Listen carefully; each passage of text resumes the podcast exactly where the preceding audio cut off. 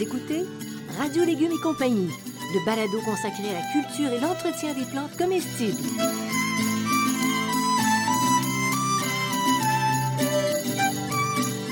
Laitue, Basilic, plantation, poivron, bleuets, pollinisation, haricots, arrosage, fraises, insectes ravageurs et maladies, concombres. fertilisation. Radio Légumes et compagnie, le balado qui vous dit tout pour cultiver et entretenir simplement les plantes comestibles de façon naturelle.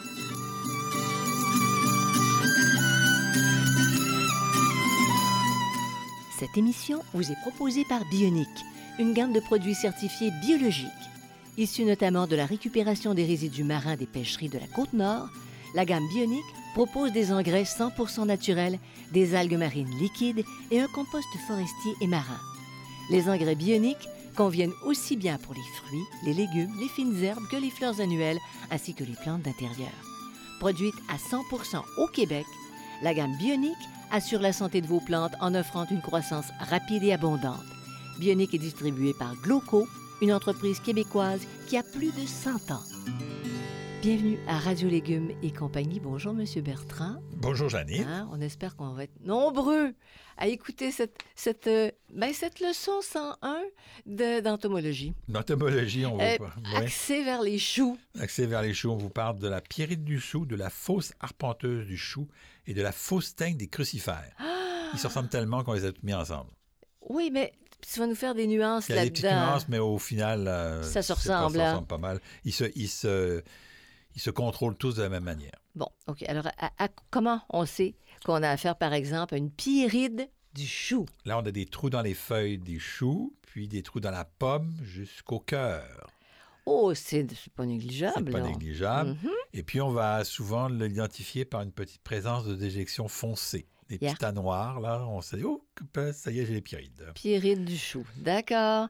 Et ça ressemble à quoi, la pyride du chou? Alors, un- son déguisement au fil de son développement, admettons. Admettons, son déguisement, ben, il commence par euh, de petits, des, des, œufs isolés, blanchâtres puis jaunes. Donc, des, des, des petits œufs, des petits points jaunes. Vous dites, ouh, j'ai les pyrides en œuf. Les larves, euh, le corps et la tête sont verts, les poils sont principalement blancs, puis il y a une fine ligne jaune dorsale. hein. Vois-tu ça? Donc, euh, il, vert avec une ligne jaune sur le dessus euh, et des poils euh, principalement blancs sur les côtés. Euh, là, tu te dis, ah, là, je suis dedans. Là, après ça, quand il se développe, le thorax et l'abdomen sont des petits tubercules euh, noirs et avec des petites lignes jaunes. Et tout d'un coup apparaissent ces magnifiques petits papillons à ailes blanches avec des taches noires sur et au bout des ailes. Et quand Ah. on les voit voler sur nos choux, on se dit, ça y est, j'ai de la pyrite qui vole et je dois avoir des larves quelque part qui sont en train de bouffer mes choux. Alors, coucou, pyride du chou. OK. Alors, ces insectes, euh, ces insectes-là, infectent quelle plante? T'as les choux Infestent et les radis. les choux et les radis. Je savais que c'était pas juste les choux. C'est- c'est- Les radis, font partie aussi. des choux. Ça, c'est ça, c'est plus triste. Ouais, ouais.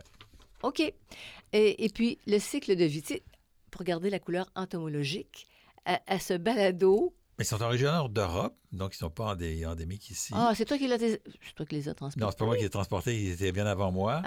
Euh, ils font trois à quatre générations par année Fertile. fertiles.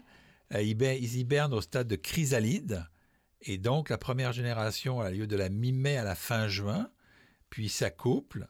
Ils vont pondre sur la nervure centrale et la face inférieure des feuilles. Donc, regardez vos faces inférieures pour savoir s'il y a des œufs. C'est-à-dire sous. Sous. Mm. Et c'est vite parce que c'est 4 à 8 jours. Ah, t'as 4 à 8 jours pour te Là, saisir. ils éclosent Ouais. et les larves commencent à s'alimenter. Et là, quand ils partent, ils bouffent. C'est des larves, ils bouffent. C'est des vrais ados, là. Beaucoup de dommages? Ah oui, ça Ah, bouffe. beaucoup de dommages. Et trois six semaines plus tard, il y a une nouvelle génération. Fait que t'as pas le temps de dormir au gaz. Non, t'as pas le temps de dormir au gaz. Vous écoutez Radio Légumes et compagnie, le balado consacré à la culture et l'entretien des plantes comestibles.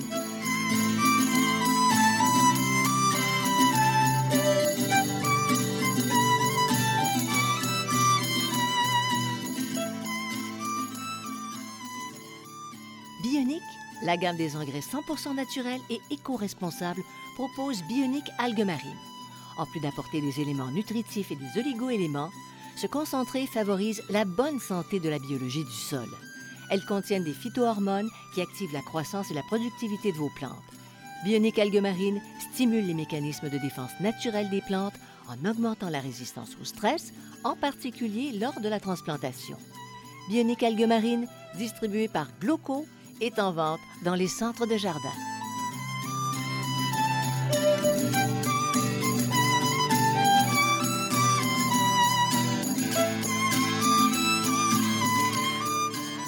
Vous écoutez Radio Légumes et compagnie, le balado consacré à la culture et l'entretien des plantes comestibles. La veine entomologique. Comment se manifeste la présence des fausses arpenteuses du chou? Non, mais regarde-moi ça. Fausses arpenteuses du chou. Ça Ben te oui. quadrille le, le- le sujet, là. Ben, c'est, ça fait, c'est les feuilles percées et dévorées. Les feuilles sont percées et dévorées, Oui. les feuilles des choux. Puis ça a l'air de quoi, une fausse arpenteuse du chou? Alors, les œufs sont en masse de 2 à 10, jaunes, blancs ou verdâtres, avec des fines stries verticales. Que et ça, c'est les œufs. joli. Les larves ont un corps vert clair avec des bandes longitudinales blanches sur le dos. Les papillons, dont les ailes antérieures brun grisâtres et noires avec des effets bronzés, une tête blanche au centre. Les ailes beige foncé à brune avec des marges blanches avec des points noirs. Ils sont un peu variables, OK? Ils sont pas du tout pareils comme les papillons de la pierrite dont tu nous parlais mais- tantôt. Mais ils font la même chose comme des gars. Euh, la même chose? Ben, ils- ou, ils font des dégâts. pire? Qui, qui- qui est le C'est- pire? le- la pire parce La qu'il bouffe pierrite. la pomme de- du chou. Là. OK. Alors, c'est difficile. La pomme ou la tête ou la fleur, là, ça peut être des brocolis, puis le cas du, euh, des, euh, du chou-fleur, c'est la tête, euh, c'est dans la tête aussi. Ça pique. Oui. Ça pique, ça fait des bons. Alors, le cycle de vie de la fausse arpenteuse du chou, Deux à trois générations qui se chevauchent. Euh, qu'est-ce que tu veux dire? ben, C'est-à-dire que dans la pierrite, tu as trois à quatre générations successives. oui. Et là, tu as deux à trois générations qui se chevauchent. C'est-à-dire que tu peux avoir une génération en larves et déjà des papillons. L'autre, tu as des larves des papillons, nanana, puis là, c'est, ça se chevauche. Donc, Euh, euh, Donc, ça, se reproduit, ça se beaucoup, beaucoup. mais par exemple, ça n'hiberne pas au Québec. Ah. OK. Les, migra- les, papi- la- la- les- les papillons viennent du sud en juillet et août, donc c'est plus tard, commence plus tard que la pierrite du chou. Mais ils pondent dès leur arrivée. Les oiseaux, et les oiseaux. Les papillons arrivent et tac, on pond et l'éclosion de 3 à 10 jours. Donc très rapide. T'as à peine le temps de te fermer l'œil que c'est reparti, mon kiki. Cinq, cinq stades larvaires, puis un cocon, ça dure environ un mois, un cycle complet. Donc, à partir du moment où ils pondent, là, euh, en, en juillet- début juillet, dès, dès la fin juillet, ça y est, c'est parti, mais il y en a parfois plusieurs en même temps.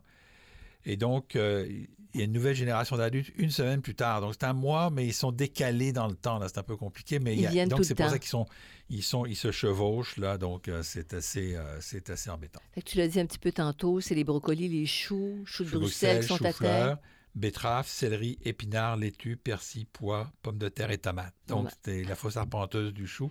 À Elle, surveiller. elle fait plus que le chou. Oh là là, la vilaine. Elle se prend, elle se prend pas le chou.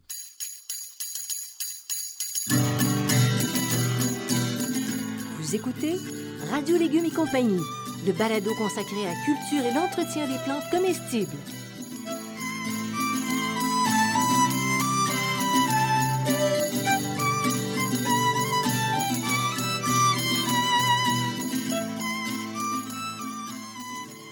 Vous êtes à la recherche de réponses sur la manière de cultiver votre potager, vos légumes et vos fines herbes?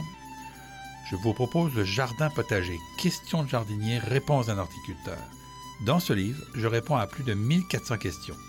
Elles abordent aussi bien l'aménagement du potager, l'entretien du sol et des plantes que la récolte. Je réponds aussi aux questions concernant 30 légumes et plus de 20 fines herbes.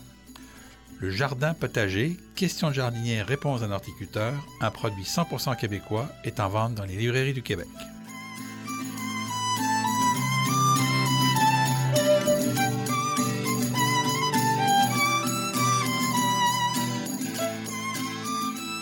Vous écoutez Radio Légumes et compagnie, le balado consacré à la culture et l'entretien des plantes comestibles.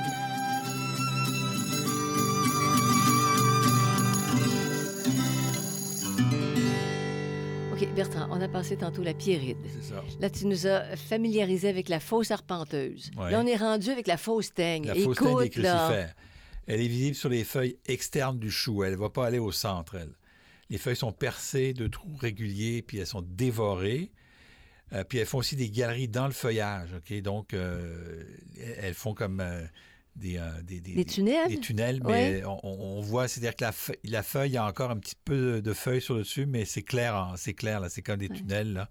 Comme ça avait été feuilles. gratté avec l'ongle. C'est ça, exactement. Ouais.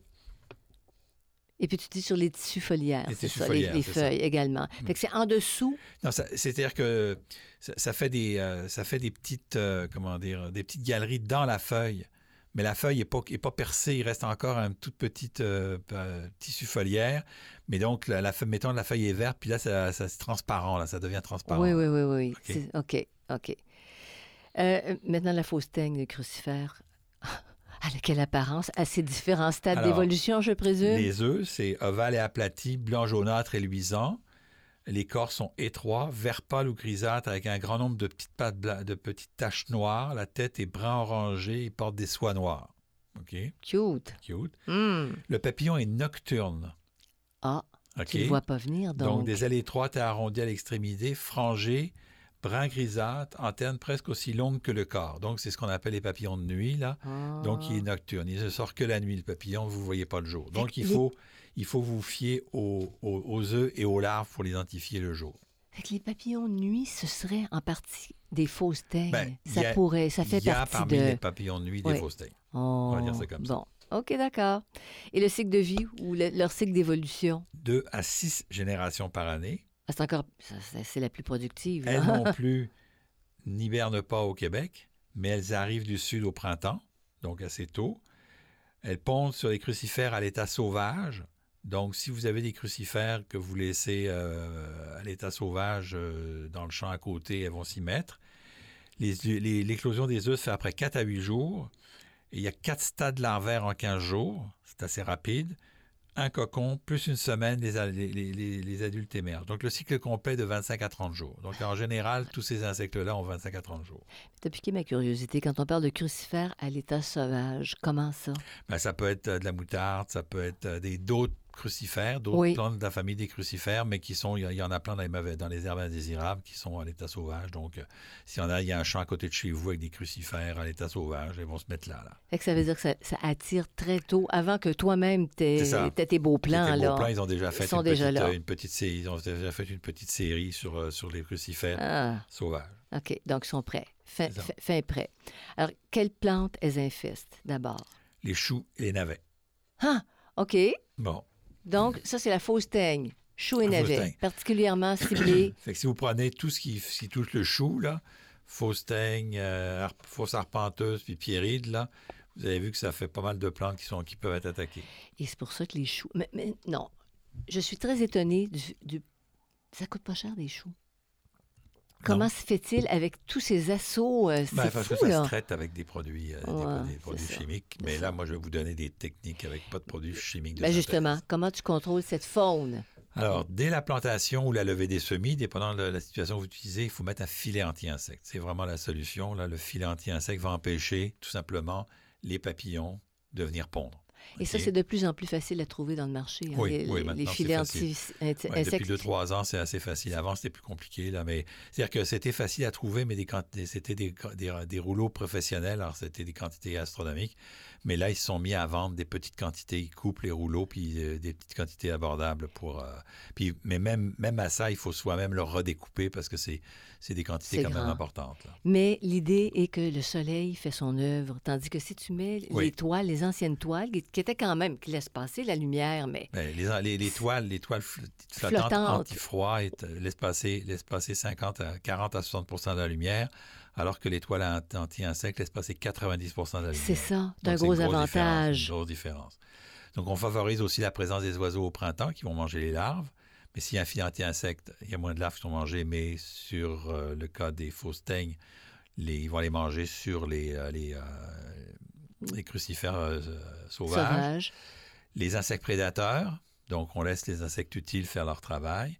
Si on voit qu'on a une attaque, on peut utiliser du savon insecticide ou encore une, préparation, une préparation à base d'acide lactique et d'acide citrique. Ça, ça se trouve dans le Ça commerce? se trouve dans le commerce, parce que je ne veux pas vous donner le nom euh, Mhm. euh, commercial, mais c'est une préparation. Acide lactique et acide citrique. Et dans le savon insecticide, la préparation acide lactique, acide citrique, le BTK, OK, donc le, le- le BTK.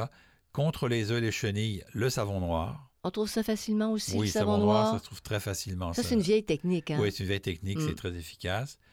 Et puis pour la pyrite du chou, on se débarrasse euh, des déchets végétaux infectés en nettoyant bien les cultures. On avait parlé de la hernie du chou dans un autre balado, mais la pyrite du chou aussi. Si vous avez beaucoup, beaucoup de py- py- pyrite du chou, là, vous vous débarrassez des déchets végétaux. Si vous avez beaucoup de pyrite du chou, puis vous n'arrivez pas à vous en débarrasser, une solution, c'est de ne pas faire de chou pendant un ou deux ans. Pour que ça s'élimine de soi dans, dans C'est le ça, sol. ça s'élimine de soi dans le sol et ainsi de suite. Donc, quoi qu'il y en a qui ne conservent pas dans le sol, mais la pyrite, elle va se conserver dans le sol. Alors, c'est pour ça. Alors, pas de compostage avec ça. Ça, c'est non, certain. on évite de composter Ouais. parce qu'on a beaucoup de pyrite, là, c'est euh, c'est sûr. Là. Ben, je pense qu'on a pas mal fait le tour. Là. On, est assez terrorisés, merci. Ah ben non, Ce ben qui ne nous ben non. empêchera pas de- de- d'aller dans notre potager. J'ai- Faire des choux. Ah, voilà. Euh, juste un détail, Oui, j'ai jamais eu de pyrite du chou sur les choux kale, les choux frisés. c'est plus résistant, c'est moins plus attirant. résistant, moins Ouais, attirant, j'en ai, vrai? j'en ai jamais eu. J'ai eu des pucerons, mais j'ai jamais eu de pyrite du chou sur le, sur le, le- Le chou frisé. ou en anglais kale. On dit chou kale, mais c'est ou en anglais kale. Alors, si vous voulez être les Et non plus... pas cal. Et non dirait- Comme dirait un certain animateur de radio. On a tellement ri. C'était Oui. drôle. Drôle. Alors, euh, vous allez sur radiolégumes.com pour rester informé. Vous cliquez sur subscribe, vous restez informé de tout ce qui est nouveau. Et euh, ben, merci à Bionic euh, de Gloco, ainsi qu'à Xavier Gervais-Dumont pour la musique, Charles Gervais-Dumont pour la technique. Et puis, ben, on s'en va vite au potager parce que c'est l'avenir. Parce qu'il fait beau. Ou parce qu'il fait profite. beau. Mais le potager, c'est l'avenir de Ah la oui. race humaine. Bon, ben, ou en minute, t'es parti Je sur le de conviction à un moment donné. T'as des grandes convictions. Allez, à la prochaine. Bye bye tout le monde.